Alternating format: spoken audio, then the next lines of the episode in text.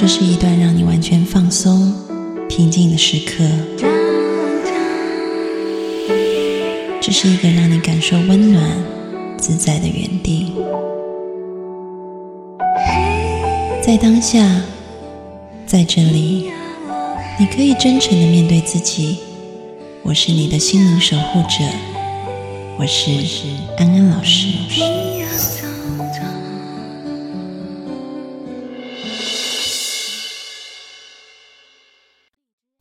听众朋友，大家好，欢迎收听安心 So Good，我是安安老师。最近的台湾社会很风靡一件事，那就是买彩券。因为呢，已经有很多期的头奖都没有人中，所以累积了很高额的奖金。因此，安安老师最近碰到好多朋友都在跟我说，他们想要去买彩券。那么新闻台也一直在报道说，到底谁会是这个幸运的得主？到底谁会是这个幸运儿？所以今天的节目，安老师就想从心理学的角度来谈一谈运气。啊，我们可以透过很多科学的实验来告诉大家要怎么样提升运气。我记得有句俗话说：“一命二运三风水。”啊，那运气。听起来好像是一个很迷信的事情，但其实已经有很多的实验告诉我们，怎么样可以提升运气。首先，安安老师要先做一个澄清，那就是运气这件事情，觉得自己是很幸运的，这个是一种主观上的心理的感受。也就是说，这些实验的呃研究对象是否觉得自己是一个幸运的人？而不是说他真的是我们找了一些中乐透的得主来做这样的实验啊，所以它主要测量的是人对自己是否幸运的一种心理感受。你觉得自己是幸运的还是不幸的？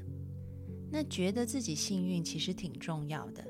因为研究就发现，如果你觉得自己是幸运的，那么你在人生的各个面向上，比如说你可能婚姻、恋爱。然后你的工作、你的财务啊、你的交友状况，你都会觉得你的满意度是比较高的。那么我们要怎么样才能够成为一个幸运的人？首先，我们先来看看在人格特质上面，幸运的人跟不幸的人差别在哪里。所以第一点，我们先来看人格特质。讲到人格特质，就一定要提在心理学上面这个历久不衰、非常经典的人格测验，就是大五人格测验 （Big Five）。它主要测验人的五种面相，啊，有所谓的开放性、神经质、外向性、自律性，还有亲和度。那么每个人都有这五个不同的面相，只是每个人在不同的面相上的得分高低是不一样的。那研究就发现，那些觉得自己是幸运的人，跟觉得自己是不幸的人一比较，在三个人格特质方面是有差异的。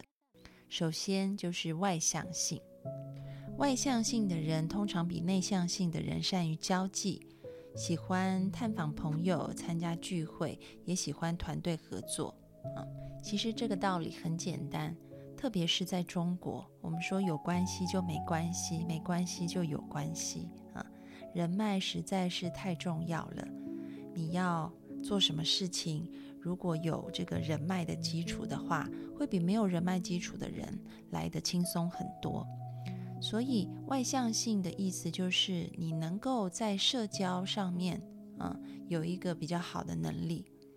因此，当我们愿意去认识更多人，去连接更多人的时候，自然而然，你的运气也会变得比较好。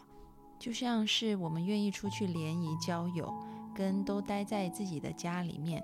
那么当然是出去联谊交友的人，他可能比较容易脱单啊。所以，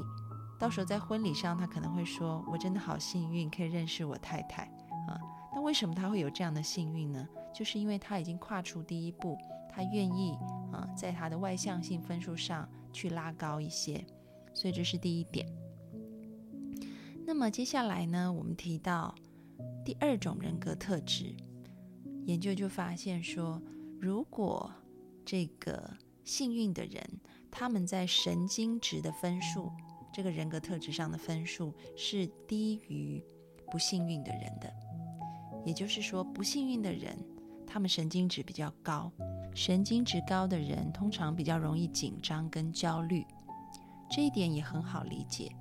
当我们紧张焦虑的时候，我们的注意力就会窄化，我们就不容易看到机会。相反的，当我们比较轻松、比较自在的时候，我们更容易注意到环境当中出现的机会。而当我们可以抓住机会的时候，我们就会说好运降临了。所以其实基本上不是真的好运降临了，而是因为你愿意去抓住这个机会。有一个非常有名的实验啊，它就说明了为什么当我们焦虑紧张的时候，我们的注意力就会窄化，我们就会看不见机会。这个实验是这样子的：实验者他把受试者分成两组，针对第一组的受试者，实验者就要求他们把眼睛盯住，在这个电脑荧幕当中有一个会移动的小圆点。那在他们盯住这个移动小圆点的时候呢，这个实验者呢在电脑荧幕的边边，同时也放出了一些其他的圆点。那么，几乎所有的受试者都有注意到电脑荧幕旁边有出现其他的圆点，但是呢，对于第二组的受试者，他们进行一样的实验，不同的是，他们有提供奖金给这个受试者，然后就说你就是注意中间的圆点就好了。结果呢，这些受试者因为拿了奖金，他们就变得很紧张，没有办法放松。所以他们的注意力就真的很窄，就只注意了中央的圆点。那么大概有三分之一的受试者在电脑荧幕旁边出现圆点的时候，他们压根都没有看到。所以跟第一组的几乎大家都有注意到是有差异的。研究者就指出说，这最主要的差异就在于第二组的奖金，这个奖金就增加了。这些受试者的压力让他们的注意力只能注意到中间的东西啊，所以你会看见，当我们的呃紧张、焦虑的感觉提高，当我们没有办法放松的时候，我们就很容易让我们环境里面的新的机会给溜走了。所以，保持轻松自在也是让我们运气可以变好的一个很重要的人格特质。接下来要讲的第三个人格特质叫做开放性，它的意思是指我们愿意对新经验保持开放，不会抗拒，不会排斥。我们也愿意去尝试新的事物，比如说去新的餐厅吃饭，交新的朋友，然后阅读一些你平常不会阅读的一些新学科的书籍等等。嗯其实这个开放性跟我们解决问题的创造力是很有关系的，因为通常人没有办法解决问题，就是因为我们一直用旧的方法处理不了，以后问题就卡在那里。当有一天我们可以发现一个新的解决方法，就是一个有创造性的解决方法的时候，这个问题才能迎刃而解。对应到我们的人生当中也是一样。很多时候觉得自己的运气不好，老是被一些困难给卡住，那是因为我们还没有想到解决方法。但是如果我们打开我们的这个开放性，我们开始尝试去跟不同的新刺激啊去碰撞的时候，我们常说头脑风暴，其实我们的人生常常也需要这样子的刺激。当你碰到一些新事物的时候，打开你的心胸。你就会发现，他们带给你可能是有一种观念上的更新或整合，原本你卡住的事情，可能就会迎刃而解。所以呢，以上就是我们主要提到这个大五人格里面三种人格特质，跟你的运气是有关联的。所以，如果你想要让自己的运气提升的话，那么记住，你要常常出去跟人家社交互动，然后呢？你要保持心态常常是轻松、平和的、自在的。还有，你要对新的事物保持一个开放的心态。你愿意多去尝试你以前没有尝试过的一些呃事情，不要把自己限死了。比如说，你以前可能每次看的啊都是爱情类的电影，那么下一次你可以试试看一些科幻类的，或者是你每天回家都走这一条路。你也许试试看，下一次回家走另外一条路，也许你在路上就会发现不同的事物。安安老师以前有一个朋友很有趣，他就说他想要提高自己的开放性，他做的事情就是他都倒着走路啊。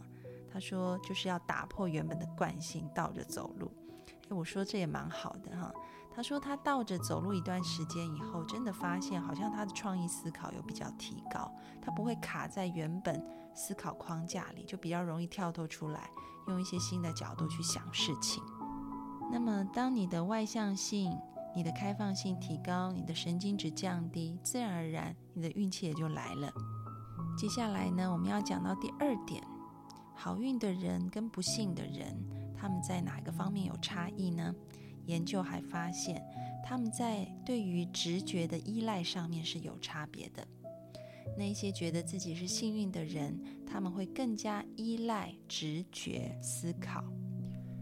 安安老师要在这边先做一个澄清。很多人觉得直觉思考那就是很情绪化的事情，其实这是两回事啊。反而我要告诉你啊，在研究里面发现，如果你在情绪冲动的时候，你的直觉是出不来的。直觉反而是在情绪比较平和的时候会起作用。所以直觉性的思考并不是情绪化的啊，它跟情绪化是要区分开来的。我们通常会有三种行为模式。一种是情绪化的行为模式，另外一种是理性的行为模式，还有一种是直觉性的啊这个行为模式。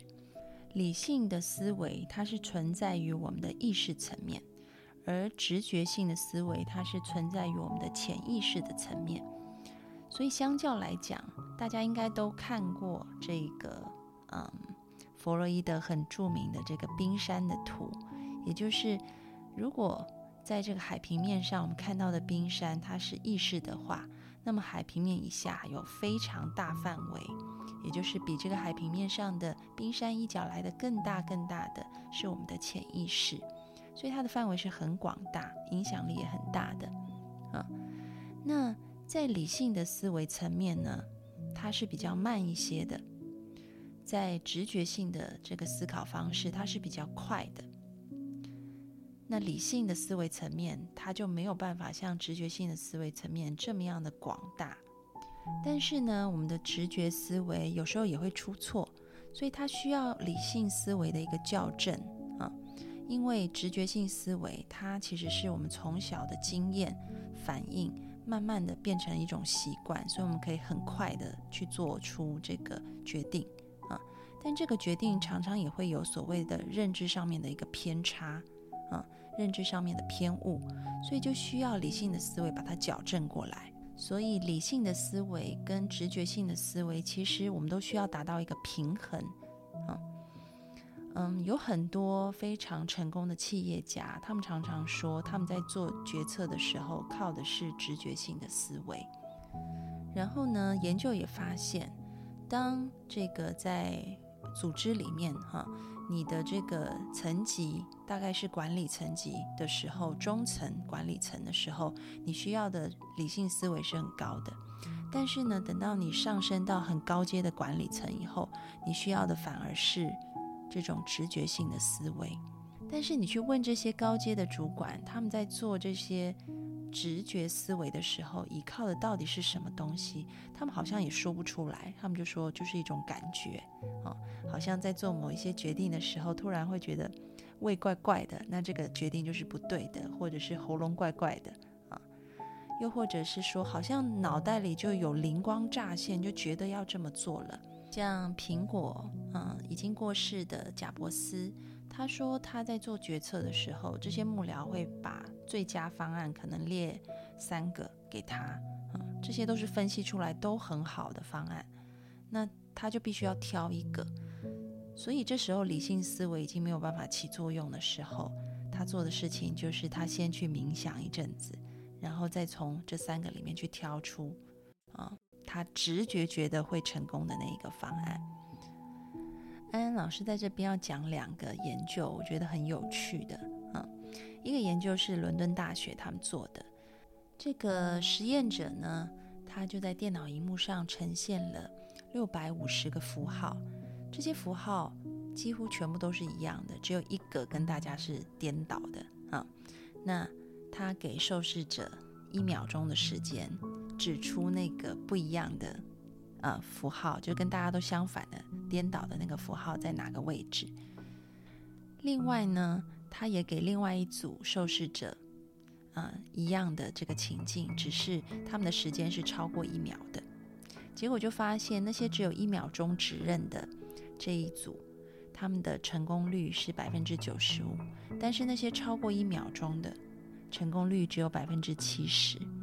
这个实验其实就是告诉我们，在这种非常非常短时间就要你做决策的情况底下，我们的直觉思维就会起来作用，所以它的成功率还是很高。但是，当我们把时间稍微拉长一点，我们的理性决策要出来的时候，它就压过直觉了。但是这个时间又没有长到我们的理性决策可以很正确啊，因为理性是需要比较多时间，它比较慢啊，所以成功率就会下降。那么另外一个研究是荷兰阿姆斯特丹大学他们做的研究，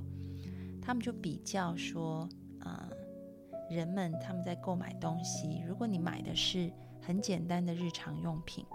跟买的是复杂的、大型的、金钱比较高的，比如说车子、房子这种用品，啊，你的决策，啊，对于你后来的满意度有没有不一样？结果就发现呢，当我们购买很简单的日用品，我们深思熟虑的时候，也就是我们做理性思考的时候，我们未来会比较满意。但是，当我们要做复杂的大型的决策的时候，我们反而运用直觉去买的东西，我们未来会比较满意。所以你就可以看到我们刚刚一开始讲的，理性决策，因为它需要时间去分析、去证明、去整理，啊，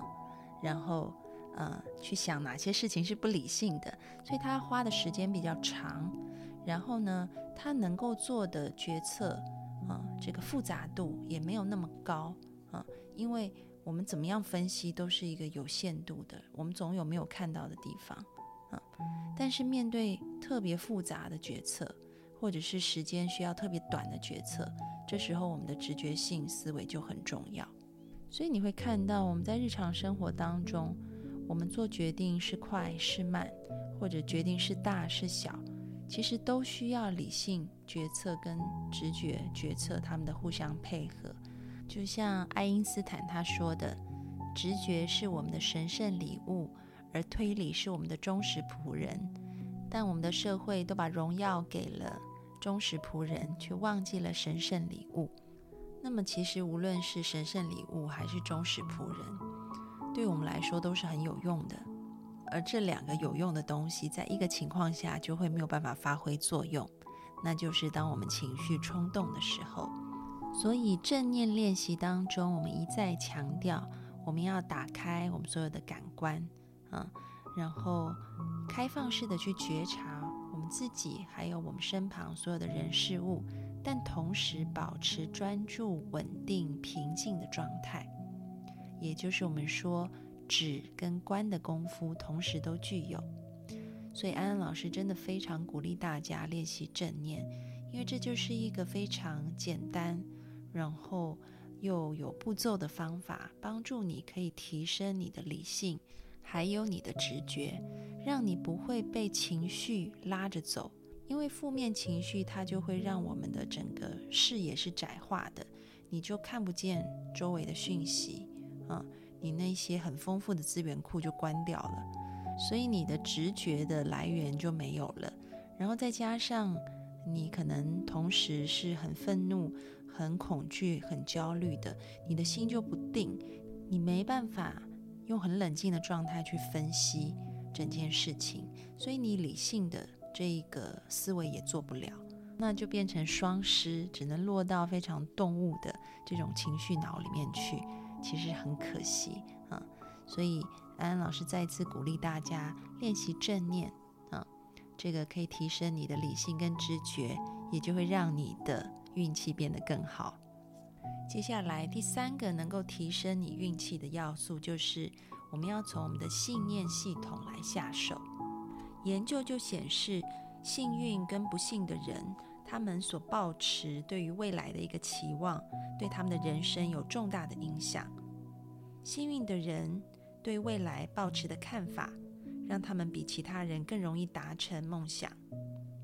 同样的，不幸的人所抱持的负面的这一种期望，让他们在碰到困难的时候，很顺理成章的就放弃了。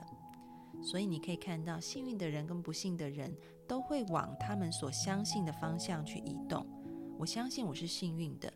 那么我未来做的事情就会朝着这个幸运的方向走。但如果我相信我是不幸的，我做的事情也要去符合我对不幸的这个期待。这些都可以用一句心理学上面的名词来解释，那就是我们以前提到过的自我实现的预言，或者又称为自我应验的预言。相信自己是好还是不好，相信自己是幸还是不幸，真的会对我们的未来造成很大的影响，而且是方方面面的。比如说在学业方面，啊，有一个实验是这样子的。这个实验呢，就是实验者告诉美国的一些高中老师说：“你们班上的某些同学是大器晚成的类型。”这些小孩子有可能将来会很杰出，但其实呢，这些学生他们并没有什么特别的地方，都是随机挑选，然后告诉老师的。接着过了几个月以后，研究人员就发现到说，这些老师呢，对于这些学生啊，有更多的鼓励跟赞美，然后老师也更愿意啊，在课堂上面去回答他们的问题。所以这些被挑选出来所谓大器晚成的学生，他们在几个月后的课业成绩表现就变得比其他的学生优秀。所以你可以看到，老师有一个先入为主的期待，然后呢，他对于这些学生的态度改变，学生因着老师的态度改变，也改变了自己，去符合了老师的期待。嗯，所以老师的期望改变了这些小孩的行为。然后把老师的期望变成了事实。除了在学校里面，在商场上也是一样的。嗯，有许许多多的研究都显示，主管的期望对于部署的表现有深刻的影响。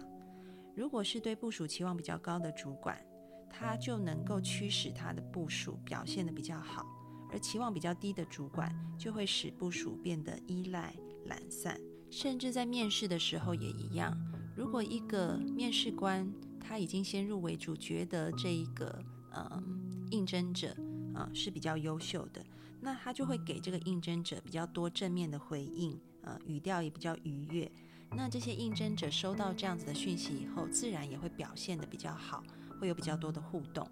但是如果他先入为主，这个应征者是差的，那么他的语调就会呃很不耐烦啊，然后互动也少。那么应征者自然而然他的表现也会变差。这样的应用呢，不只是在职场、在学校里，还可以应用到我们的爱情生活当中。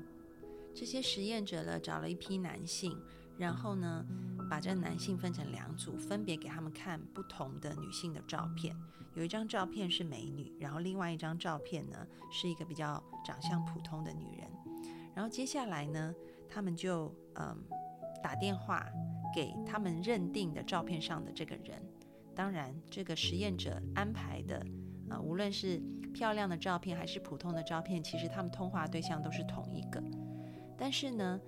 嗯，在通完话以后，这个实验者就去问这些男性说：“你们觉得这个女性啊，他们嗯是怎么样子的一个性格？”他们都觉得长得漂亮照片的啊那一个女性呢，他们是活泼、善于交际的。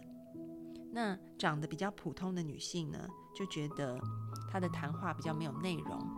然后，当研究者去分析他们的通话过程，也就发现，当这个男性认定对方长得很漂亮的时候，他自然而然会比较主动、比较热情，所以互动会比较多。那对于另外一个长相普通的照片，他们的互动反应都比较冷淡。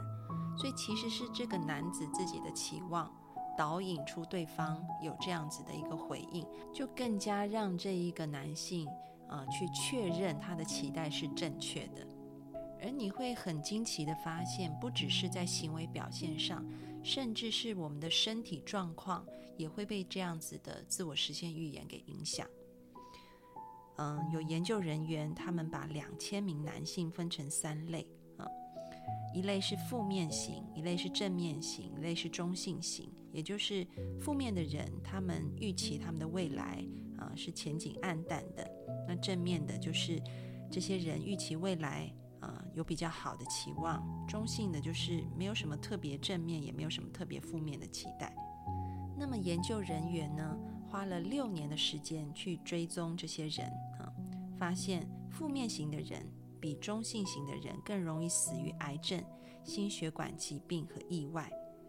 那么正面类型的人呢，比负面跟中性类型的死亡率明显低的很多。有句话说：“一切为心造。”你可以看到我们的信念影响我们自己有多么多么的巨大啊！所以保持一个正面的信念，相信自己是幸运的，那么你的人生就会朝着幸运的方向前进。那么可能听到这里，有些人会说：“安安老师，但是就算我们相信自己是幸运的，我们人生总是会碰到很多的困难，这时候怎么办呢？”啊，那么这里我们就要提到第四点，幸运的人他跟不幸的人相比，他有转化厄运的能力。这个转化厄运其实也要从我们的信念系统出发，也就是他能够看见。黑暗里面的光明面，然后抓住那个光明面去转化这个黑暗，让黑暗啊成为他的力量。就像打个比方来讲，我们说可能帮助我们的人是天使，那些陷害我们的人是魔鬼。但是对于这些幸运的人来说，那些帮助我们的人是天使，但是陷害我们的人呢是黑色的天使。他帮助我们可以变得更勇敢、更坚强、更知道以后。在遇到困难的时候，要用什么方式去解决？它让我们越挫越勇。所以，幸运的人遇到挫折跟失败，他会把它变成一个向上的动力。所以，他们会去想办法去解决这个困难，然后从这个解决办法当中呢，要升自己的能力。所以，下一次再碰到类似的困难，他们就可以轻易的度过。但是呢，那些觉得自己是不幸的人，通常他们一碰到困难，很快就会放弃，因为他们觉得这就是我的命啊，在命运面前什么都做不了。殊不知，这个命运是他们自己去定下来的。当他已经抱有这样的信念的时候，他面对厄运，他就不会想办法去解决它，所以很自然，他的人生也就会一直处在一种低潮的状态。所以你可以看到，这两者之间最大的差别就在于他有没有觉得。这个环境是他能够去改变跟控制的。发明家爱迪生他有一句名言，就是“我没有失败，我是发现了一万种不可行的方法”。所以你可以看到，当这些成功人士他们看待挫折的时候，他们还是用非常正面的心态去看待它，并且从当中学习，然后去寻找新的出路。讲到这里，可能有些听众朋友会说：“安安老师，我当然知道要正面思考啊，但是会不会太阿 Q 了？就是好像明明遇到挫折了很难过，然后还要让自己微笑起来不难过啊？”我要讲的是，这并不代表你不能难过，你不能愤怒，嗯，你不能害怕，不是的。人有这些负面情绪也很正常，但是呢？我们是要在接纳我们这些负面情绪的前提之下，去看清楚事实。这个事实就是，我们的人生本来就是起起伏伏的，这个就是生命的循环，就像四季春夏秋冬，就像大海波浪有高有低，就像嗯山，它也有这个高山也有低谷啊。这些就是大自然运作的规则，而我们人生也是大自然的一部分。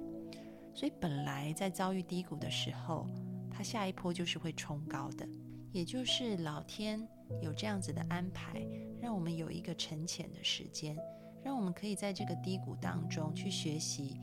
去累积能量，为了下一波的冲高。所以，你要好好珍惜这个时间啊。如果在这个时间当中没有去学习，没有去补充能量的话，那你要怎么样迎接接下来的高峰呢？就像生命之后会为你开一条路，但是如果你的车子里根本没有油的话，你要怎么开过去呢？你是开不过去的。所以你更要在还没有看到路的时候，在这段时间把你生命的车子加满油。你要学习，啊，你要充实自己。你要知道路会来的，只是我们现在在低谷当中，我们可以跟我们的负面情绪待在一起，然后同时在黑暗当中看见亮光，让这个亮光带你看见生命的规律，也让你可以顺着这个生命的规律，重新的攀爬起来，再上高峰。祝福大家都能够成为幸运的人，把握我们今天说的幸运的四个方法，你一定会越来越好的。我们下次见喽，拜拜。